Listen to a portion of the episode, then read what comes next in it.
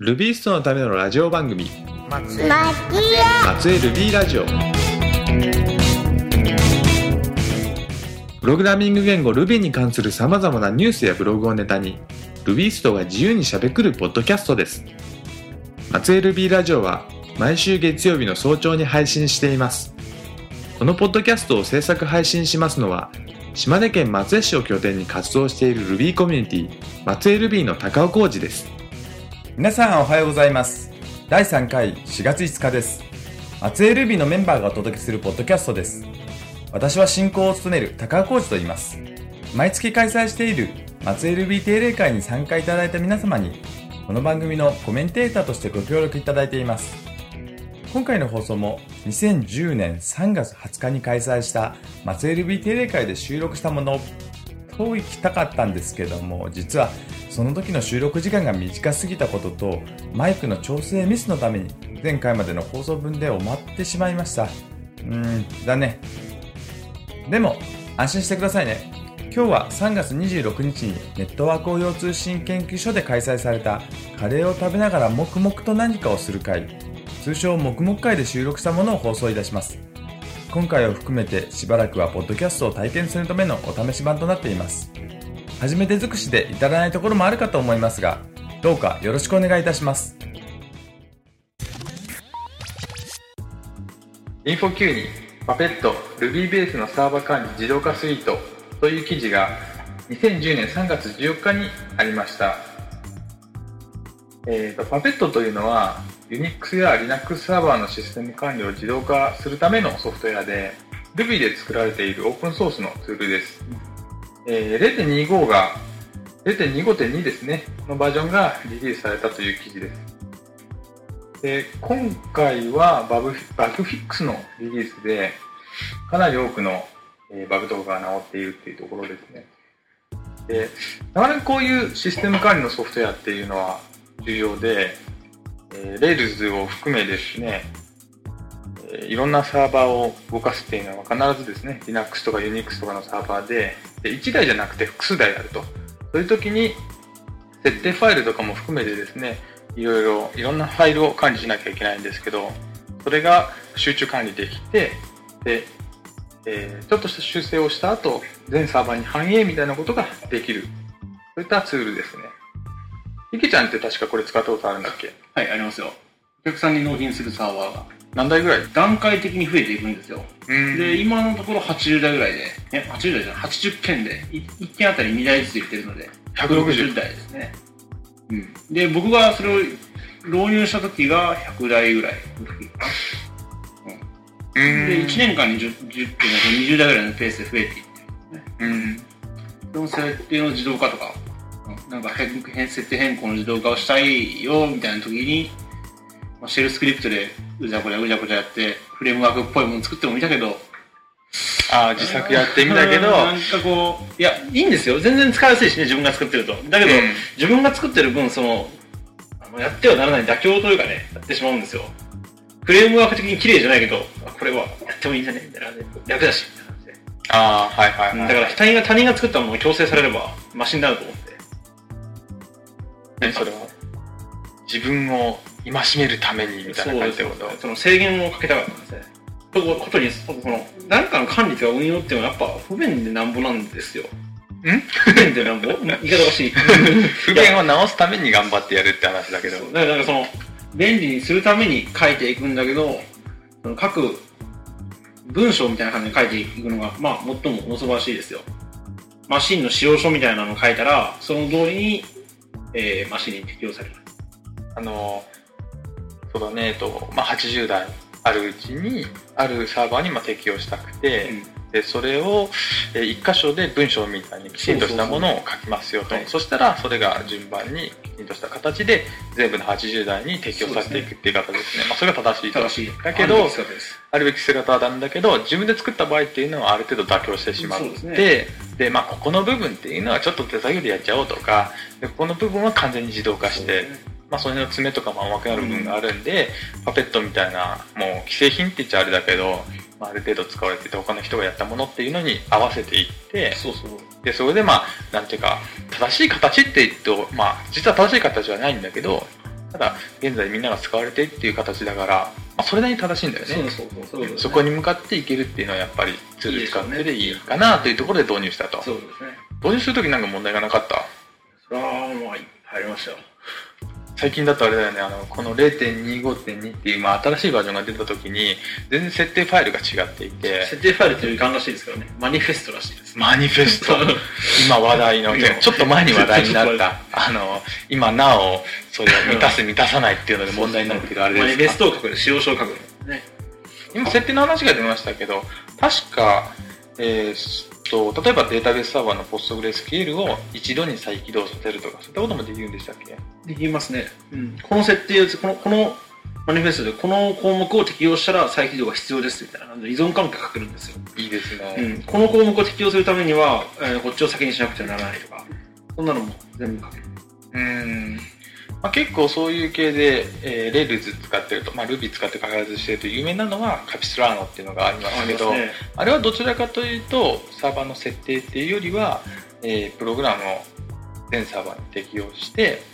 で、えーそれで、えーサービスを再起動させたりとかデータベースのマイグレーションうん。データベースに必要な項目を追加したりとか必要なデータをマスターデータを入れたりとかいうのをまあ自動化するっていうので結構有名ですけどこのパペットってちょっとその前の段階の本当の設定の部分とかっていうのにやっぱり効果を発揮するっていうのがありますよね。であのかパペット原則でその書いておけばそのえっ、とまあ極端な話ですけどね。デビアンなんかの場合だときちんと作っておけば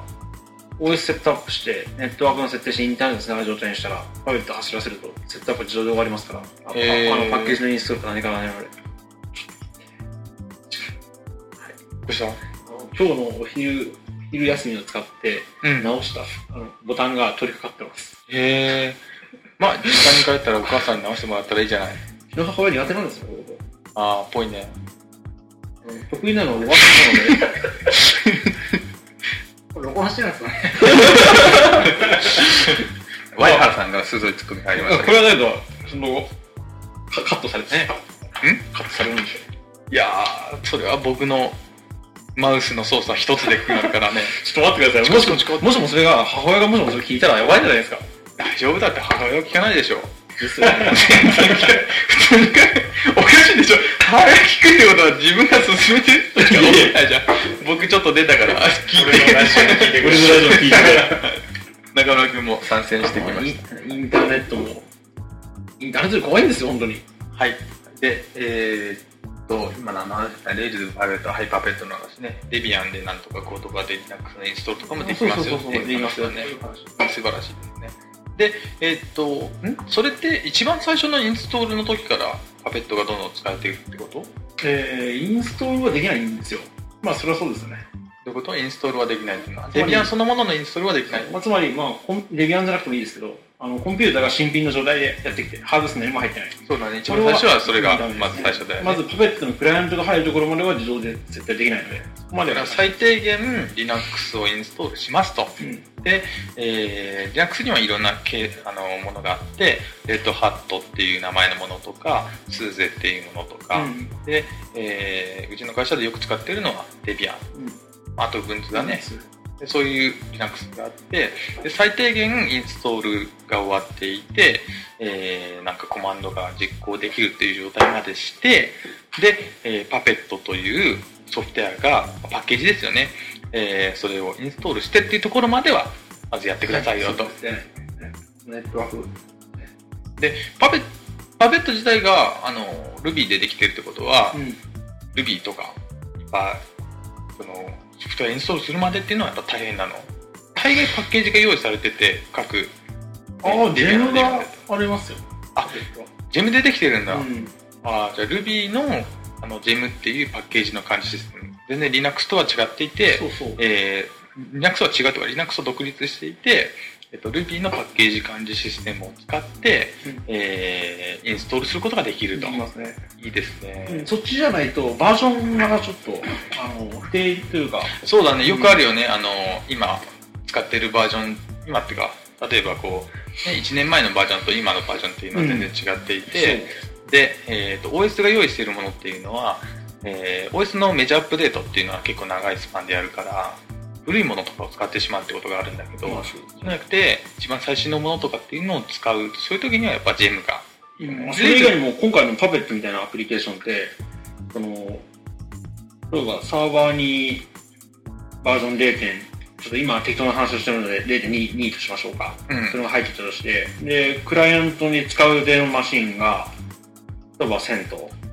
で、ソラリス、うん、セント S、ソラリス、ああ、ユニックスだね。あと、あと、まあ、デビアンがあったとしましょうよ。各マシンで、あの、パッケージを使うと、あのパペットのバージョンが違うので、パペット自身のテストをしなくちゃ、まあ、だってサーバーの設定をするんですから、きちんと動くかどうかのテストぐらいはしたいじゃないですか。パペットが各、えーそう OS ごとに各マシンごとに違うのが貼っているとそう実はこういう設定でやろうと思った時に、えーそれぞれの挙動が違っているかもしれないとつまりバージョンが全然違うと全然わからないので、これは困った。そうだね。で、まあ、た、同じバージョンでも違うマシンで、違う OS とか違う OS のバージョンを動かしたら違う挙動を示すっていうのは、まあ、当然あるんですけど、あるかもしれないけど、まあ明らかに、えっとバージョンが全然違うよりはマシンです。0.25.2っていうバージョンと0.1系を 0. 例えば12とかを組み合わせるのに比べれば比較的驚きは少ないんじゃないかっていうとちっちゃい問題ですからね。そういうわけで、やっぱり、あの、インストールするんだったら RubyGems を使使っって入れるのが僕はいいなと思います。でバージョンは各マシンで揃っておいた方がいいってことテスですね、トして作ったら、じゃあ逆に言うと新しい、えーパペットが出ると全部今言ってたけど何台だったっけ160台ぐらいだったっけ、うん。サーバー。全部のアップデートをするってこと？えっ、と、ものによりますね。そのクライアント側のバグを修正されてると、やっぱ全部アップデート必要ですし、うん、そうですね。それは多分 Apache インストールのコマンドを全サーバーにかけるみたいな感じの、シェルスクリプトでサポートしたり話になるかもしれない。パペットを入れるときの注意点として全部のマシンで同じバージョンがいいんじゃないかっていうところはありそうですね、うん僕はそれがいいんじゃないかなと思います。でちょっと今話に上がったけどパペットっていうそのシステム、えーパペット自体のシステム構成なんだけどえっ、とさっきクライアントっていう話を言ってくれたよね、じゃあサーバーとクライアントがいるってことなんだ管理端末があってそこに、えーパペットのサーバーが入っていますと、うん。で、えー160台のサーバーに対してはパペットのクライアントっていうのをインストールしましょうよと、うん、うん、そうですね。じゃあそのサーバーとクライアントが通信をしてうん。各種の設定をするってことだね。えー、そういう構成なんだ。うん。SSL です。か HTTPS で通信してるらしいです。へえちゃんと暗号化通信をしていて、その辺は確保されているってことなんだ。あの、パペット、その、SSL 使うったらもう一発目から、もうなんかめんどくさい CA の運用がよく考えられるんですけど、パペットの場合、パペット CA とかいうコマンドがあって、もうほぼ自動でやってくれます。ああ SSL はなかなか面倒だよね。あの本当なんか SSL ってみんな使ったことがあったらまず金がかかるんじゃないか。ベリサインとかに毎年いくらか払わないんじゃないといけないんじゃないか払わないといけないんじゃないかとかあと自分で、えー認証局 CA というものを立てるっていうの自体、それを運用するっていうこと自体にコストがかかるんじゃないのか。あとはややこしいコマンドがあるんじゃないかっていう不安なところがあるけど、うん。まあ、全然そんなことなくて、全くないですね。初めから用意されていて、えークライアントが初めて繋ぐときに、えーと、証明書の要求ですか、うんあれをサーバーに投げてって、うん。で、パペット CA ってコマンドラインで、ひくひくリストとかつけてみると、今まで今認証待ちのやつが一覧で取って、これにひくひくサインっていうので、FQ FQDN でこいつサインしますってやると、もう一個その次にパペットがもう一個クライアントが接続しに来た時に、君のやつを取れたから証明書あげるよって証明してくれて、で、予告に切れるまでに次のやつまた更新してくれて、クライアント用の証明書を渡してくれるってことだね、すごく便利です。そこまで結構自動化に近いねそういうこともやってくれるんだ、ちなみにこの記事では、はい。なんとびっくりしたことにシスコは現在のデータセンター戦略の一環として、えーリダクティブラブラボズ、まあ、うん。この、あーとパペットを作っている会社を買収を検討すべきだって書いてありますね。これはかなりすごいことだと思います。あのでかいシスコが自分たちのサーバー管理のためにですね、このパペットを開発している会社を買収して、そのシスコの製品群の管理ツールとしてパペットをやるべきだと。うん。まあちょっと過激な発言とも取れるのと言ってるわけですね。別にシスコの会社の人でもないのにうん。言ってるわけです。これについてはどう思います？それぐらいパペットっていいものだと思います？確かに便利ですよ。導入前と導入後はどう？どれくらい違う？で、あの、パペットが用意してくれてるものの上に乗れるものはすごく楽ですね。あ、あらかじめマニフェスト、いくつかのマニフェストがあって、いや、あの、なんですかね。Ruby で書けないんですよ、パペットって。これが一つ疑問で、どうかなと思うんですけど、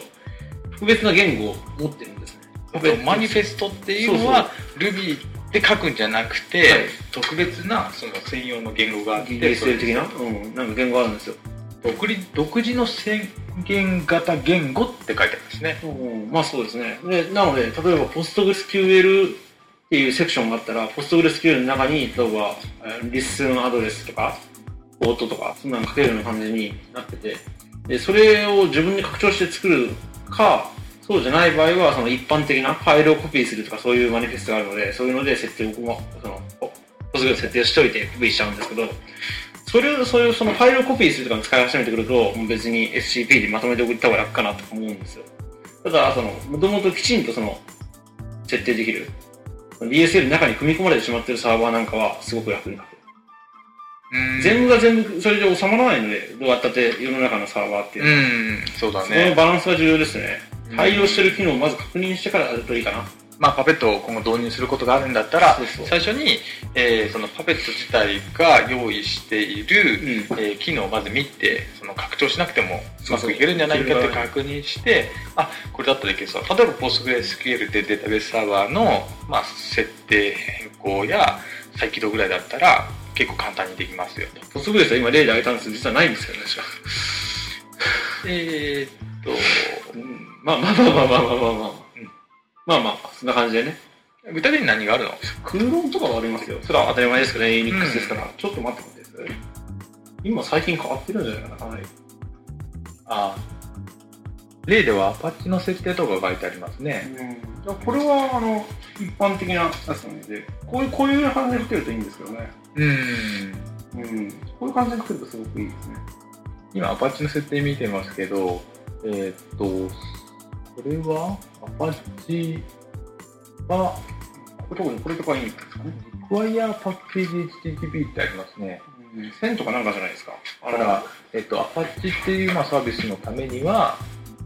HTTPD というパッケージをインストールしなさいよと。そうそう。はい。そんなことが書いてあって、で、もし SSL 対応のやつが必要だったら、えーっと、この設定ファイルね。設定ファイルと、この2つをが必要ですよ。アパッチ .pm が必要ですよ、みたいなことが書いてある。プラス、プラスでやれるしね。書いてあるとどうなるの？これがあのサーバー側の、だからメンテナンス用の、まあ、管理端末のところにその設定ファイルがあって、そうそうでそれを、えー自動で、うん、えーコピーしてくれると。そういうことですね。ただこのファイルっていうのを、ファイル、ファイルっていう、あの、クラスみたいな感じで書き方があって、うんそれで書くんですよ。これが、えー独自の宣言型。言語ですね。確かに Ruby とは全く思えないような、これは何て言えばいいんでしょうかね。えっ、と、ファイル、スペース、ブレス、えー文字列、ファイル名。コロン、その後はなんかハッシュみたいな感じで書いてあるんですけど、パッと見ると全然 Ruby と思えないような、なんていうかリスプとも思えるような書き方。これこれとかも。SSHD コンフィグって書かれると、うん、パスが違うんですね。うんうんうん。それは実はここだけど、ここです。なんか設定ファイル自体はパッと見だと本当宣言型言語っていうぐらいなので、えっ、と、本当名前、ネームが、えーオペレーティングシステムみたいな感じの、なんたらがなんたら、なんたらがなんたらっていうのが、もう繰り返し書いてあるように見えますね。これ自体は多分拡張することもできるんだけど、やっぱそれには熟練校の知識がいるんでしょうね。これ、これ、ここで書けてるぐらいの中の案外、うーん。でもちょっと難しいなるとやっぱ難しい。うん、ちょっと書き換えるとかいうのを、ファイル丸々入れ替えるとかいうのがめんどくさいじゃないですか。はいはい。例えば、http.conf もパターン違いに4つ5つ用意されてるとかで、ありますね。うん、そこの全部違うのは1行だけとかいう場合にどうするかとか。なんかちょっと制度でかませて本当はやりたいんだけど、うんそういうフック的なところをしようと思うともうめんどくさいっていうのがあるかもしれまあ、ない、コマンドを打つっていうのはああるので、それも書けるんですけどね、なんなんかこう、うまく書けないんですよね。うん。うまくやっぱ型にはまらないとうまくいかないっていうのは、どこのウェブマークでも一緒だと思うんですけどね。だけど、うんまあ、基本的にはかなりの部分で自動化してくれるところがあるんで、えー、とある程度の規模のサーバー台数だと、まあ、使ってみる価値はある検討してみる価値はあるってことだね僕はそう思います。あ特にあと同じようなのが多いところ。うん、うん。それはかなりあるんじゃないかな。あの、よく、な、なんなんだっけな。ちょっと僕もどっか忘れちゃったけど、入門記事がなんか書いてる人なんかは、どこぞのデータセンターの管理かなんかで使ってますみたいな話で。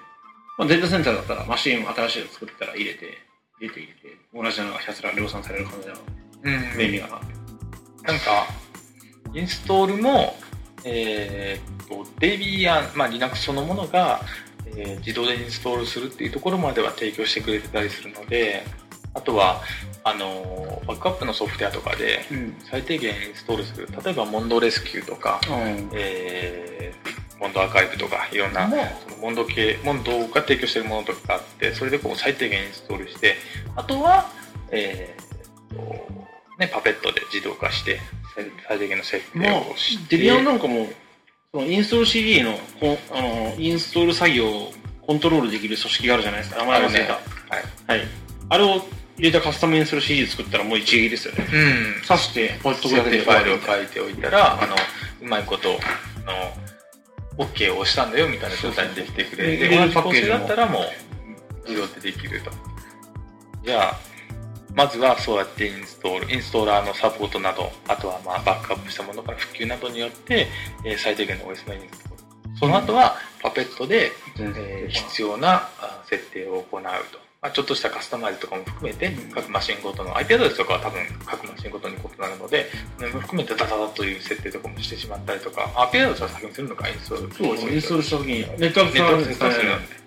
で、そこまでやって、でその後はパペットが、えー、なんか必要なパッケージのインストールとかをしてくれて、サービス用のやつをね、してくれて、で、その後、キャピストランドによって、Ruby の、まあ、Rails のアプリケーションのところをデプロイして、で、サービスみたいなところは十分にあり得るね。ありますね。パペットとカピストラーのレイルズの組み合わせみたいなのは面白いかもしれませんね。うん。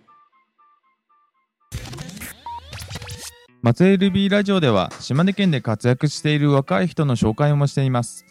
今回から何回かに分けて2010年2月25日に松江にある島根大学前を拠点にしてインターネットラジオの配信などをされている誠司さんに取材しましたそれでは誠司さん編その3をどうぞそうか、ほ見学部はあかんくても、ちゃんと正門くぐってきたら誰も拒否できひんやろって思って、で、俺もう一回やろうと思うね。っていうふうなことを考えて、大学受験を、それこそセンター試験を、それこそ、その時もう22、3になってましたけども、18歳の塾の教え子とかいましたから。で、結局、で、これもまた結局のとこ、お親父の言葉が、です。ギリギリまで迷ってたんですけども、親父が、あの、今の世の中学歴ちゃうって言うけどな、それは逆の意味でちゃうんよと。みんな大学卒業なんて普通免許と一緒やんと。持ってて当たり前。持ってへんやつが相手にされへんだけやと。おおそれはそうなのかもしれないと思って。で、もう一つ、で、俺の仕事先でもな、高卒とか中卒のやつも多いと。なんか、かなり下下町で工場持ってるので。うんそういうやつも多いけども、何が良くないかって、いいやつやし腕もあんのに、コンプレックスがすごい。いや、私高卒ですから、私中卒ですからって言って、ものすごい卑屈な人間になると。うんなので、やはり大学は卒業しておくべきやと俺は思うって言われて。なんか喋りたいっていうのがあって、そんな時に島根大学に、の壁に、FM サインの学生パーソナリティ募集みたいな、あれがあったんで、で、それで、あの、行ってみたら、まあ、そういう出たがり、目立ちが狩りみたいな人たちが集まってきてて、まあ、綺麗な女の人とかもね、あの、お面白いやつはおらんかったな。うん、あの、それなりにいろんな人が集まってきてて、ハキハキ元気に喋る子とかっていうのがやってて、まあそれで一緒にややるっていうんですけども、ただ学生組織でちゃんと組織ができてなかったんで、みんな出たがり、目立ちたがりの集まりやったんで、ほんまになんか会議には来ずに収録にしか来んやつとか、うん。で会議も最初20人ぐらい集まってたのに、もう徐々に徐々に最後2人とか3人とかになって。う。んで、そういう風になって、だんだんだんだんで、あの、まあ、クールが終わって、番組が終了になって、で、その後学生組織どうなんのって言った時に、まあ自然消滅。みたいな感じになって、で、その後、あの、全然、あの、違う用事で、その時、一緒だった女の子と再会をして、一緒に新宿をチャリンコで回りましょうとかよくわからん企画を。私ね、学生の間にこれだけしたかったんですよ。新宿を一周することがとかっていうの。ものすごい氷が降ってきて、あの、島根大学からスタートして、あの、大墓屋ってあるじゃないですか。あうなぎ屋さんの。はいあそこで終わりました。短い5%も進んでないっていう。まさか松江市は出ないとは思いませんでしたね。まさか。まだ新宿もほとんど見えてないんで。ちらっと見えたか見えない。かぐらい。全然スタート、ものすごい。氷が降ってきて、で、そこで大墓屋で話してた時に、なんか、あの、いや FM3 位の番組ひどかったですよねっていう話で、なんか、やっぱ、やりたかったことと違いますよね。で、僕、そのネットとかそういうのちょっと詳しかったんで、いや、やろうと思ったらできないこともないですよって言ったら、その女の人がすごい行動力のある女の人で、友達を、その一時になった元パーソナリティたちを集めて、えで、組織をバタバタって作り上げて、ー、はいはで、大学にも届け出を出して、顧問の先生も見つけてきて、サークル作ってい。、で、僕はその必要なあのソフトウェアとか、どういう機材がいるんですよとか、予算はこのぐらいですよとか、事務方みたいなことをやって、で、とりあえず二人三脚で立ち上げるみたいな。で、そんな時に全然関係ない一回生の男の子、女の子たちが入ってきて、うんで、放送サークルが僕が、あの、4年生の時に出来上がったんですね。へで、ーそれで、まあ、ポッドキャストを始めて、まあ、あの時、今でこそポッドキャストなんてもうなんか、されてるっていうか、あんま誰も言いませんけども、あの時わりかし先進的で、そうですよね。うんもうあの3、4年前そうでですすねよね。。先進的っていうか、まあ、なんていうの、一部では盛り上がってたみたいな。結局、お大き大きなムーブメントにはならずに終わるね、終わりそうな感じですけども、まあ、そのポッドキャスト、ちょうどね、iPod が出て1年目、2年目とか、そのぐらいの頃なので、だかな。なんか、とりあえず、ポッドキャストっていうのがすごいインターネットで出てくるやそうで、すね。あの、いろんなところがポッドキャストそうそうそうそう。みたいな感じで言われてはいるんだけど、でも実際には、その、本当はポッドキャストってもっといろんな人があの自由気ままに上げてっていう形だったと思うんですけどでも実際はあの長く続けられなくてであの素人がやってるところっていうのはどんどんどんどん消えていく、うん。で企業がやるところっていうのは iTunes とかでトップ10とかになって続けてるんだけど、うんでもそれってよく見るとラジオの切り出しみたいな感じで、それ以外はなんかビジネス英会話みたいなのとかでおしまいで、そのコミュニティができなかったっていうのは大きいと。さすがプロ。学生の頃にはそこまで思わなかったけど、とりあえず入りのとくかみたいな感じで、いや、やって、やり始めて、で、とりあえずまあ、そこそこ人も集まってきて、で、まあ、中国電力さんの広報番組に出演させてもらったりとか、で、で、まあ、ずっとその学生起業家じゃないですけども、そういうので、あの、島根県の、あの、県庁の方とか、財、あの、産業振興財団の方とかに目をかけていただいていたので、はい。まあ、あの、もしかしていけんじゃないかと。学生がちゃんと集まって行動して、あの、社会の人たちにサービスを与える、与えられるような体制を整えたら、もしかしたら、あの、学生が松江の街に役に立てるそ存在、インフラになれるんじゃないかっていうふうに僕ちょっと仮説を思い浮かべてきて、で、そこをちゃんとしっかり管理できる人間になったら、なんとか根なしぐさんと僕もここで生き残れるんじゃないかっていうふうなことを 考えて、で、で、少なくてもここに集まってる人間は、ラジオがみんな大好きだと。はい。なので、彼らはラジオをやらせる環境さえ与えておけば、絶対僕の元は離れることはないなと。いうふうなことがあったんで、まあ、少少々無理をして大学の目の前にオフィスを借りて、うんで、まあ、そこの放送サークル、ね、君たち物質がないって。それこそなんかジプシーみたいな生活をしてましたから。あ 本当にミキサーとか、わりかし放送サークルの機材って大きかったりするんですよ。うんで、その時に他のサークルの物質を間借りしてもらったりとかして、あそこなんか長期休暇に入って使えなくなるからと、ずっと控えてって、で、最後の方とかみんな部員の家持ち回りで機材を置いたりとかっていうふうなことをしたりしてて、すごいその放送サークルは物質がないっていうのが困ってたんで、うんなのでまあ、その時は別に、あの、ギブアンドテイクとかそんなこと考えずに、まあ、俺も一緒に、あの、事業家としてスタートするわけやから、オフィスがいるから一緒にやらへんっていうふうにやって、そこからスタートして。いかがでしたか？政治さん編その3。次回の放送は政治さん編の最後です。政治さんにいろいろな人に向けてのメッセージをいただいています。松江、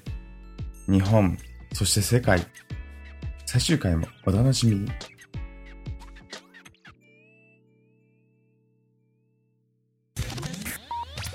はい、皆さんいかがでしたでしょうか？第3回松江ルビーラジオ。今回は本業の夫婦が忙しくて、今日まで編集する時間が取れませんでした。今日って本当に今、何時ですかね？今は4月5日の3時40分回ってますね。いや、下手したら第3回の放送が飛んでしまうところでした。けどまあなんとかなりました。今日の放送も予定通りに皆さんにお届けできることができてほっとしています。前回の放送の後に Twitter で、なぎえ SV さんから、聞いてる、面白いので1時間番組化を希望というコメントをいただきました。私からはありがとうございます。1時間番組化するためには、えー、なぎえ SV さんにも出演していただく必要が、というような番組3回のお誘いをしたのですが、うん、まあ、特にお返事はありませんでしたね。無茶ぶりですね。ごめんなさい。実際には編集がしんどいので1時間番組にするのは難しいですね。そこまで話すネタがないのもありますね。今はとにかく1年間続けることを目標にしています。温かく見守ってくださいますと喜びます。松江ルビラジオでは番組ブログなどで皆さんのコメントをお待ちしています。感想だけでも結構ですのでコメントいただけると喜びます。それでは次回の配信まで。ほなね。